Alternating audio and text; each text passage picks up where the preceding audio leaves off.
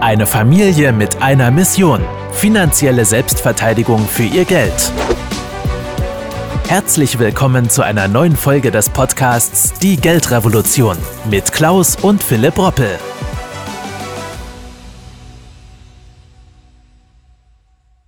Stürzt China die Weltwirtschaft in den Abgrund?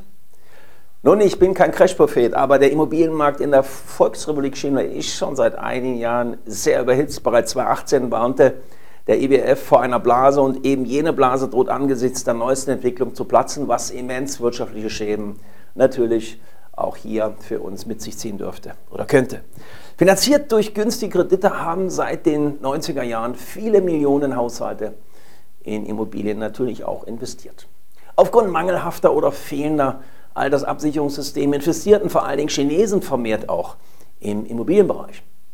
Der Besitz von Eigentum ist dort nämlich klar auch ein sehr wichtiges Zeichen für sozialen Status und der Traum von Eigenheim ist auch in China groß. Schätzungen zufolge macht der Immobiliensektor bis zu 28 Prozent der chinesischen Wirtschaftstätigkeit aus. Wegen diesem starken Ungleichgewicht werden seit 2020 die kreditgebenden Banken verstärkt staatliche Kontrollen unterzogen. Kreditaufnahmen sollten zudem begrenzt und die Verbindlichkeiten auch deutlich reduziert werden. Von diesen Maßnahmen ist auch der Immobiliengigant Evergrande in der Vergangenheit kalt erwischt worden. Infolge der Zugang zu frischem Geld natürlich ja auch erschwert wurde. Und diese Auswirkungen führen eines der ehemals größten Privatunternehmens der Volksrepublik China mitunter geradezu ja, mit einer drohenden oder in einer drohenden Megapleite.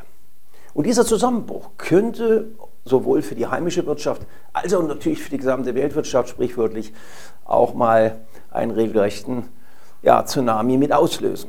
Denn aktuell ist der Konzern noch mit über 1300 Immobilienprojekten in mehr als 280 chinesischen Städten präsent und insgesamt beschäftigt das Unternehmen noch immer mehr als 200.000 Mitarbeiter.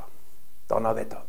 Am Ende wuchs die chinesische Immobilienkonzern Evergrande aber vermutlich zu schnell, denn gerade die in den letzten 20 Jahren stark steigenden Immobilienpreise in China erleichterten den aggressiven Expansionskurs des Unternehmens. Zuletzt machte der Welt der in der Entwicklung befindlichen Immobilien sogar etwas mehr als die Hälfte des Gesamtvermögens von Evergrande aus. Und gerade auf Grundlage des steigenden Werts des Immobilienportfolios erhielt der Konzern auch immer wieder mal natürlich neue Kredite. Doch nun ist es mal wohl endgültig wieder auf dem Boden der Tatsachen angekommen. Denn in den vergangenen Wochen wurde leider bekannt, dass Evergrande seine in Dollar laufenden Schulden bei einem außerchinesischen Gläubiger in Höhe von rund 82,5 Millionen Dollar nicht beglichen hat und auch die Nachfrist hat man ergebnislos verschleichen lassen, zumindest nach unseren Recherchen. Praktisch ist der Konzern eigentlich schon faktisch pleite. Die chinesische Regierung macht in diesem Zusammenhang aber bereits klar, dass sie im Falle einer kompletten Pleite nicht die Absicht habe, weitergehend zu intervenieren, sondern lediglich die Umstrukturierung der Schuldenlast auch im Interesse der Einwohner begleiten werden. Tja, im Klartext heißt es nichts anderes, als dass China Evergrande keinesfalls mit staatlichen Geldern wohl unterstützen mag, zumindest nicht auf, äh, auf Dauer. All das macht sich natürlich auch natürlich irgendwo äh, auf den Kapitalmärkten bemerkbar, auch bei uns oder hier in Europa. So haben die Aktien des Unternehmens seit Sommer dieses Jahres massiv an Wert verloren und brachten letzte Woche sogar nochmals um satte 20 Prozent ein. Insgesamt ist der Aktienkurs in diesem Jahr inzwischen um 88 Prozent so gesehen gefallen. Das Fatale an dieser Situation ist aber meiner Meinung nach vor allem die Tatsache, dass Evergrande als zweitgrößter Immobilienentwickler Chinas in den letzten Jahren stark diversifiziert hat und eng mit der chinesischen Wirtschaft natürlich auch verzahnt ist. Doch Evergrande ist in China damit nicht allein. Die kleinere Kaiser Group ist ebenfalls im Zahlungsverzug, da eine vorrangige Anleihe in Höhe von roundabout 400 Millionen US-Dollar zum Stichtag letzte Woche nicht zurückgezahlt werden konnte. Insgesamt hat die Unternehmensgruppe nach eigenem Ausgang auch ausländische Anleihen im Volumen von mehr als 12 Millionen Dollar auch hier ausstehen. Keine schönen Aussichten, weiß ich. Diese besorgniserregenden Nachrichten von chinesischen Immobilienmarkt könnten am Ende des Tages natürlich auch zu einer ja, Tsunami-Eskalation der Lage führen. Denn die Probleme von Evergrande sind ja eigentlich nur die Spitze des Eisberges. Ob die Zentralregierung die Lage im Worst Case aber wirklich unter Kontrolle bringen kann, daran habe ich natürlich auch persönlich so meine Zweifel.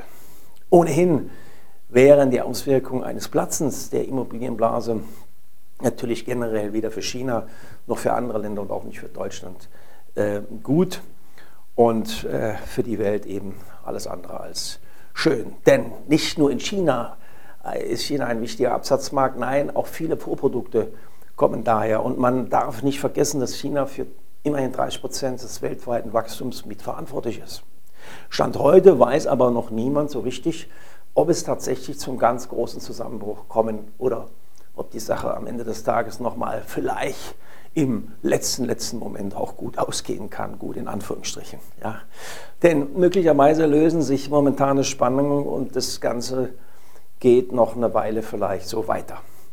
Aber falls nicht, dann könnte der chinesische Immobilienmarkt eine eben solche Krise auslösen, die ähnliche Auswirkungen vielleicht sogar hat wie die Finanzkrise 2008.